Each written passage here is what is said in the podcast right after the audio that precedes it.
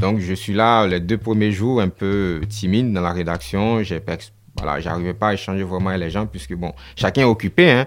Trois jours après, le rédacteur en chef me dit ici, il faut faire des propositions, il faut te considérer comme tu es dans l'équipe. Donc voilà, il faut travailler. Très rapidement, la rédaction m'a un peu adopté. Et donc, je pense que c'est là le déclic.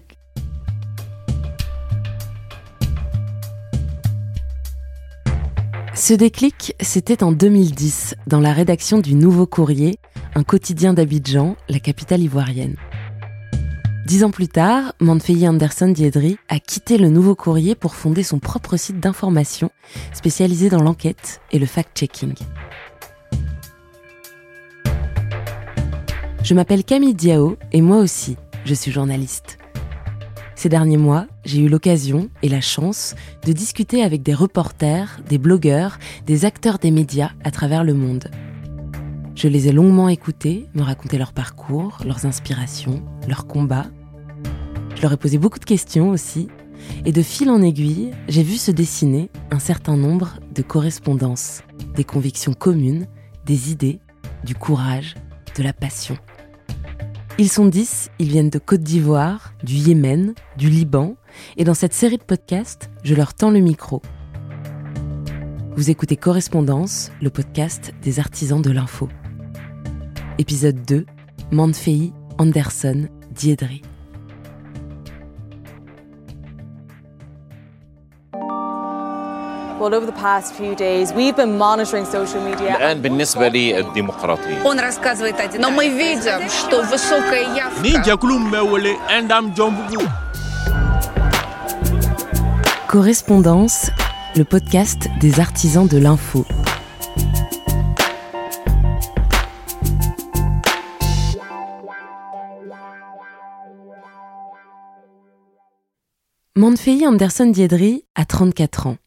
Cet Ivoirien a fondé en 2016 le site Eburni Today, spécialisé dans le journalisme d'investigation et le fact-checking. Un vrai défi sur un continent où, comme ailleurs, les fausses informations prolifèrent, mais où les médias indépendants qui consacrent des moyens à la vérification des faits sont encore très rares. Quand j'ai discuté avec Anderson, il m'a fait l'effet d'un homme qui, malgré son jeune âge, a déjà beaucoup vécu. Un journaliste qui sait ce qu'il veut, où il va, qui avance pas à pas sans jamais compromettre ses valeurs.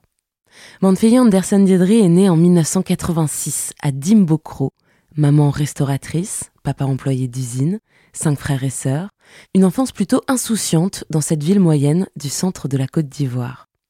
Mais alors qu'il est encore très jeune, la famille est frappée par un grand bouleversement. Nous sommes en 1994 et la vie d'Anderson s'apprête à basculer.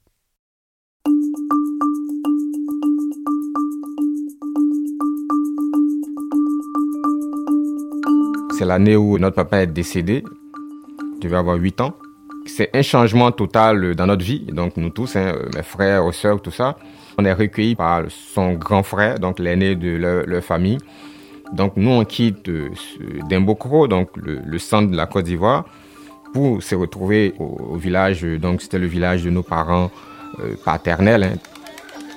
Précisément à Béomi, notre village s'appelait Afotobo. Et donc c'est là-bas qu'on est accueillis chez le grand frère de notre papa.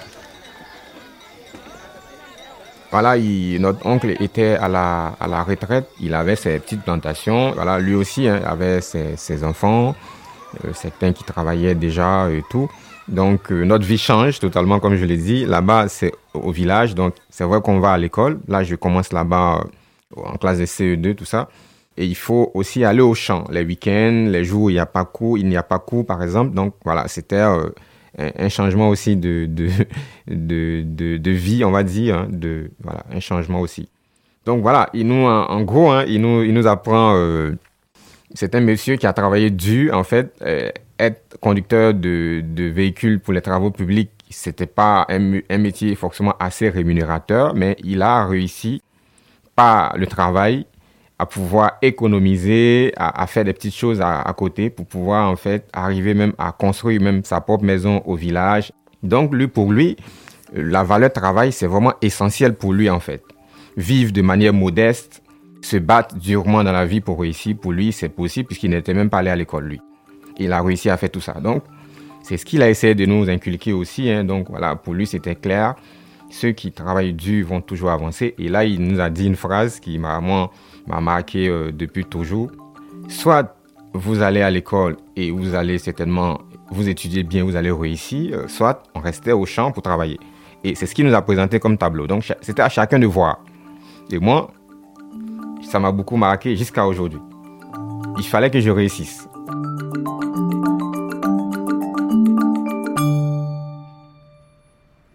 En 2005, j'ai passé mon bac. Et donc, j'arrive effectivement pour la première fois à Abidjan pour pouvoir poursuivre mes études à l'université. C'est aussi un autre choc, pour ne pas dire un autre changement encore dans ma vie.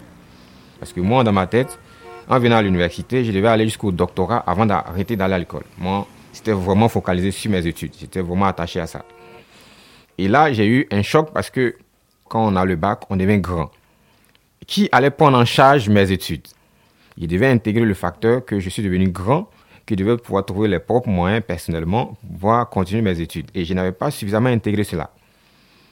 Et j'ai pensé que mon oncle chez qui j'étais ici à Abidjan allait prendre le relais de manière systématique. Mais ce n'a pas été le cas. Ce n'a pas été le cas. Donc, il fallait, en ce moment-là, trouver moi-même les moyens pour pouvoir continuer mes études. Et donc, j'arrête plus ou moins, hein, dans la foulée, j'arrête mes études pendant au moins trois ans. Pendant trois ans, je ne vais plus à l'école.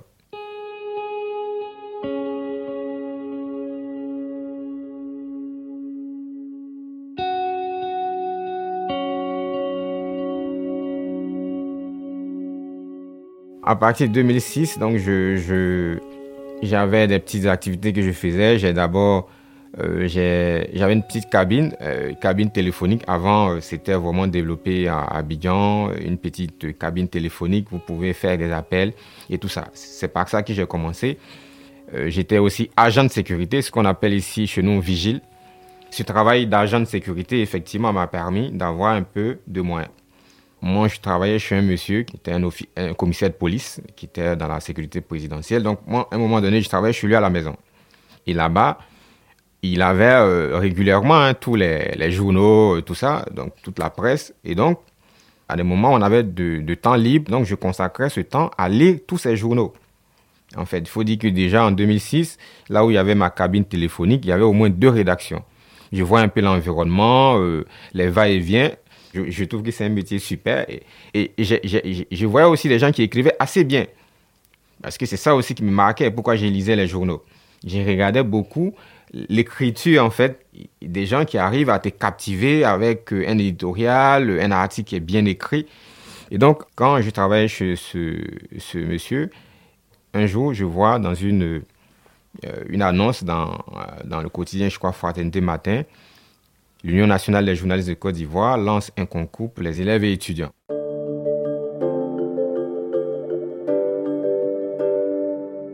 Donc je décide de postuler euh, sans trop savoir hein, si je veux devenir journaliste pas. Hein. Pour moi, c'est une opportunité, voilà, je sais pas, mais je postule.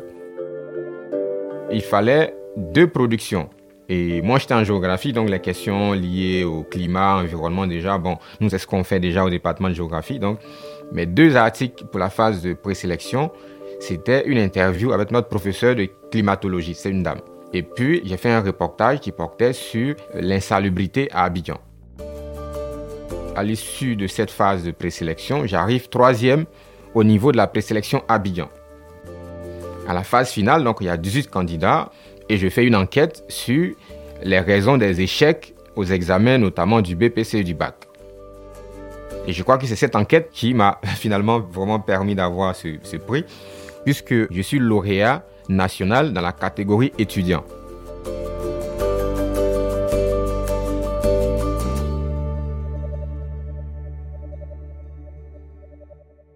Il y a eu un ordinateur, il y a eu la somme de 100 000 francs en espèces. Et puis, je crois le plus important, c'est que je devais faire un stage dans une entreprise de presse. Et donc, je pense que c'est là le déclic. Et ce qui fait que je suis Diedri en direction aujourd'hui journaliste parce que ce stage au nouveau courrier, j'arrive le lundi, il me dit Ok, ton stage a commencé. Bon, moi, je suis un peu surpris. Les choses se passent aussi rapidement. Donc, je suis là les deux premiers jours un peu timide dans la rédaction. Voilà, j'arrivais pas à échanger vraiment avec les gens puisque, bon, chacun est occupé. Hein, parce qu'il faut dire que j'arrive en septembre 2010. Donc, on était à la veille des élections présidentielles d'octobre 2010. Trois jours après, le rédacteur en chef me dit, ici, il faut faire des propositions, il faut te considérer comme tu es dans l'équipe, donc voilà, il faut travailler. C'est parti, hein. C'est parti pour moi, on est dans la période électorale, les médias sont beaucoup sollicités. Donc très rapidement, on m'envoie déjà pour faire des reportages, euh, souvent seul. Hein. Très rapidement, la rédaction m'a un peu adopté. Il voyait un jeune homme qui vient d'arriver, qui voulait apprendre, qui était déterminé, motivé. Donc je suis resté. Les élections sont organisées en octobre 2010 en Côte d'Ivoire. Le deuxième tour oppose Laurent Gbagbo, président sortant, à Alassane Ouattara. Les résultats sont contestés de part et d'autre. Et donc, après ça, on tombe dans la crise post-électorale, puisqu'en avril 2011, où Laurent Gbagbo est arrêté, et donc après ça, Alassane Ouattara s'installe et la vie reprend euh, son cours normal, on va dire.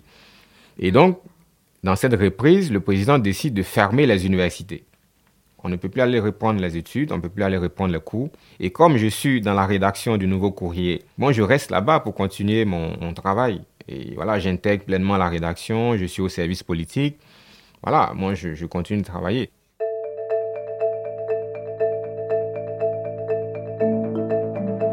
En Côte d'Ivoire, on a très peu de médias indépendants les médias sont majoritairement adossés aux chapelles politiques. Le Nouveau Courrier, c'est un média qui était proche du Kang Gbagbo. Donc, Kang Gbagbo perd le pouvoir. Le journal maintenant bascule euh, dans l'opposition. Moi, avant de venir dans la presse, c'était pas ma conception du journalisme. Ça, franchement, cette question de ligne éditoriale qui nous, euh, on va dire, qui nous enfermait un peu dans ce qu'on devait écrire le, cas de la Côte d'Ivoire, il est assez particulier. Les médias sont très, très engagés euh, dans les camps politiques. Et moi, ça me pose un problème jusqu'à aujourd'hui. Ça me pose un problème. Et c'est pourquoi, d'ailleurs, à un moment donné, moi, j'ai démissionné du nouveau courrier. aller accompagner le président dans une visite d'État, aller à la présidence pour couvrir le conseil des ministres, aller à la primature pour suivre une audience euh, du premier ministre. Vraiment, j'ai passé beaucoup de mon temps à faire ça. Mais à un moment, je me suis dit, je peux être plus utile si je me consacre à des sujets vraiment que je trouve d'envergure, d'importance pour moi, moi, moi personnellement. Donc, moi, je décide un moment de consacrer une bonne partie de mon temps à faire des enquêtes. Et nous, on a lancé notre site Eberuni Today pour dire, effectivement, on peut faire du journalisme autrement. Euh, vraiment, on essaie d'être neutre, en fait, d'être impartial dans le traitement de l'information. C'est vraiment ce qui nous guide et c'est cette ligne qu'on essaie de, garder. En tant qu'individu, on peut avoir des positionnements politiques, mais quand on est en train de faire notre travail de journaliste, il faut un minimum de d'impartialité euh, voilà, dans, dans le traitement de l'information.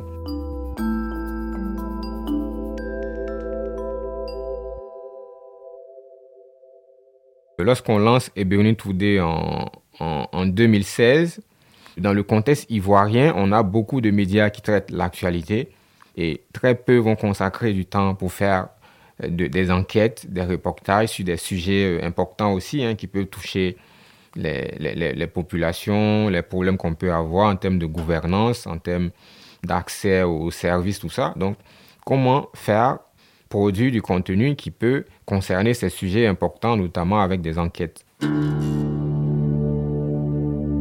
Je suis informé d'un litige, un conflit foncier qui oppose des populations de Pricro dans le centre de la Côte d'Ivoire à l'État de Côte d'Ivoire. Ces terres étaient occupées par les populations, hein, c'est des paysans, chacun a sa petite plantation de manioc, d'igname, un peu de noix de cajou. Et un matin, en, partie de 2011, l'État décide d'attribuer ces terres à une entreprise multinationale belge pour faire des plantations industrielles d'agriculture. Donc, on a arrêté une soixantaine de personnes, villageois et chefs traditionnels rois, pour aller les mettre en prison à Mbayakro et on les a libérés 5-6 mois plus tard. Donc moi, c'est le contexte que j'ai avant d'aller même mener cette enquête. Donc moi, je me dis, mais attends, il y a quelque chose qui ne marche pas. Un roi en prison, sa femme en prison, des vieillards de 60-70 ans en prison. Et moi, je suis informé seulement en, je crois, en janvier 2016, je crois, si je ne me trompe pas.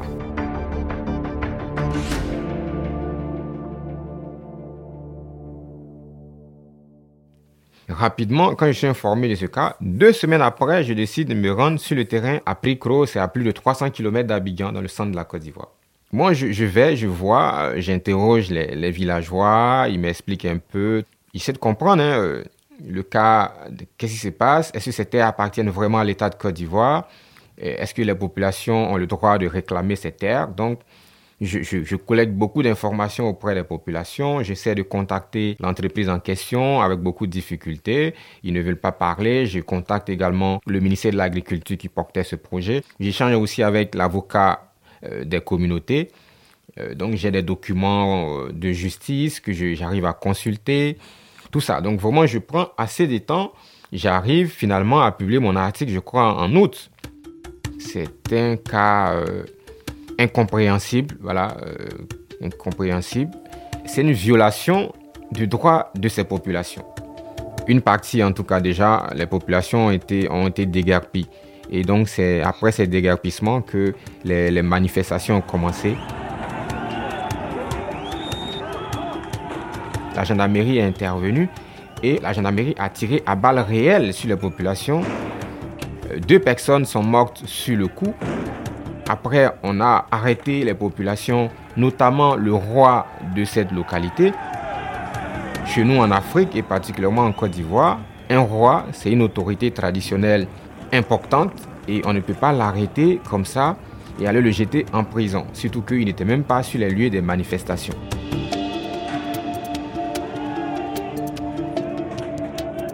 Donc, à un moment donné, dans la, dans la, dans la région, les gens fuient en fait. Certains ont tout abandonné pour se réfugier dans d'autres villes, euh, contrées du pays.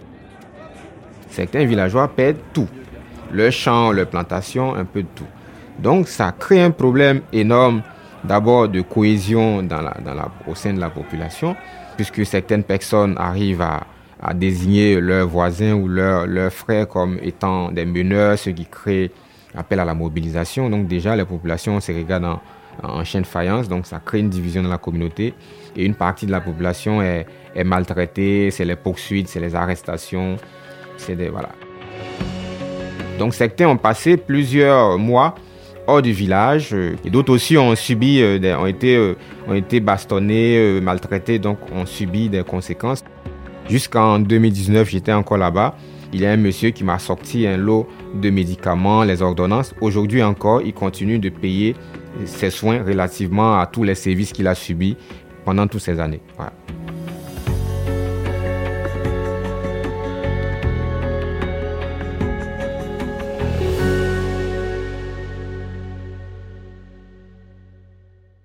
L'enquête est publiée euh, en août.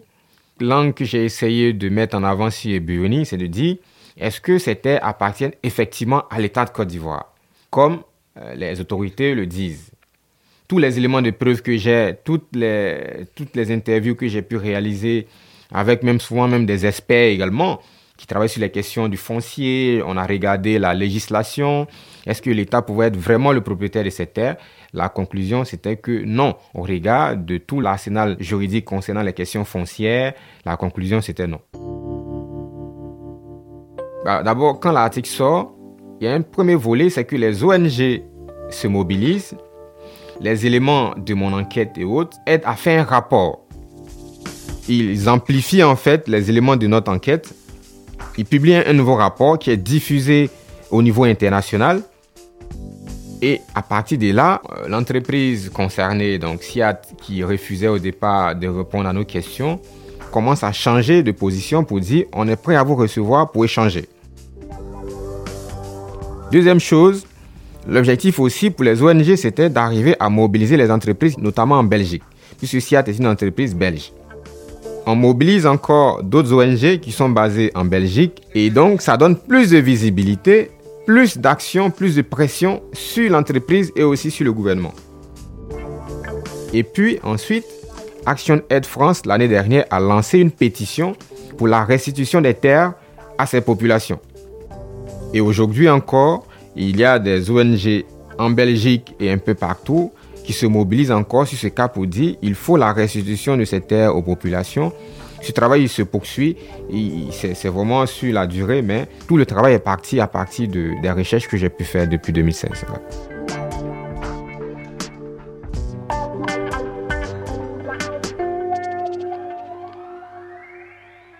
comment je suis arrivé à travailler sur des cas un peu comme le cas de Pricro et ailleurs? Je me souviens également une enquête sur, sur le barrage de Sobré, par exemple.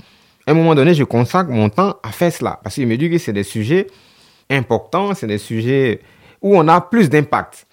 Voilà, tous les journalistes vont pas consacrer leur temps à faire ça. Alors que ici à Abidjan, se lever pour aller au Conseil des ministres et autres, c'est plus facile de le faire. documenter ces cas qui prennent souvent des mois et souvent aller en région, se déplacer, aller faire plusieurs jours en campagne au village et documenter ces cas, tout le monde ne fera pas ça. Donc, et c'est ça aussi le rôle du journaliste, je pense, c'est de pouvoir avoir de l'impact. Est-ce que notre travail crée le changement dans les communautés dans lesquelles on est? Moi, moi je, voyage beaucoup en, milieu rural, en, en, province, pour voir les problèmes en fait des populations. Est-ce qu'ils ont des routes? Est-ce qu'ils ont de l'eau? Est-ce qu'ils ont accès aux services? Pour que ça serve aussi euh, aux décideurs pour qui décident, hein, qui, pour prendre les mesures qui, qui, qui s'imposent, qui, qui, peuvent régler en fait ces problèmes-là. Moi, j'ai décidé de ne plus suivre la politique, de ne plus couvrir cette actualité, mais vraiment de consacrer mon temps à des sujets de ce type, comme à Plicro, comme à Soubré, comme ailleurs. Moi, ça me, ça me tient vraiment à cœur, ce type de journalisme. Cette vision hein, que j'ai aujourd'hui du journalisme, je pense que ça a été un peu influencé par euh, mon parcours personnel. Hein. Voilà, j'ai vécu dans un environnement modeste. Il fallait se battre pour aller de l'avant, euh, pour même aller à l'école. Pour réussir, il faut se battre. Donc moi, j'ai cette vision de la vie. Et je, garde ça et je garderai ça toujours comme ça. C'est ça qui m'a permis en fait de voir, en fait, de comprendre les problèmes. Toi-même, tu vis et tu vois. Et donc, quand je suis devenu journaliste, il me suis dit comment je peux aider à, changer un peu les choses? Et moi, je me réjouis hein, du fait que chaque fois quand je, publiais, soit c'était des universitaires, soit c'était des ONG, il y avait un intérêt à, aider ces populations d'une manière ou d'une autre. Ces populations qui voient leurs droits bafoués, parfois elles n'ont pas d'oreilles attentives. En fait, elles ne savent pas avec qui se diriger, à qui parler. Donc, quand vous allez les écouter, parce que moi, quand je vais, je, dors avec ces populations. C'est au village, donc souvent, il n'y a, y a, pas, a pas de commodité. Mais moi, je, suis content. Moi, je me retrouve en fait dans cet environnement dans lequel aussi moi j'ai évolué, j'ai grandi quand j'étais petit. Donc, je comprends en fait les problèmes. Et quand je peux aider avec mon travail à pousser, à porter ces problèmes à la phase de l'opinion pour qu'il y ait des changements, Franchement, moi, je suis, heureux de faire ça.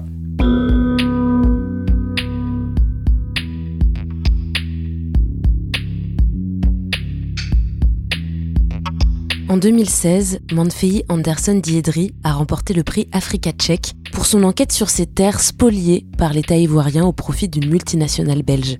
Une enquête publiée sur son site Eburny Today. Il est le premier journaliste francophone à être récompensé. Aujourd'hui, Anderson est engagé dans la formation aux médias et la lutte contre la désinformation en ligne, en particulier dans le contexte de la pandémie de Covid-19. Et il continue de défendre sa vision du métier, un journalisme d'impact au service des populations.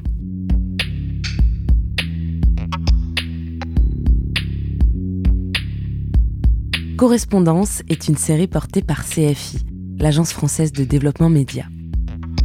Dans le prochain épisode, direction le Vietnam pour rencontrer celle qu'on m'a présentée comme la Anne Sinclair vietnamienne et qui répond au nom de Heng Dinh. À très vite.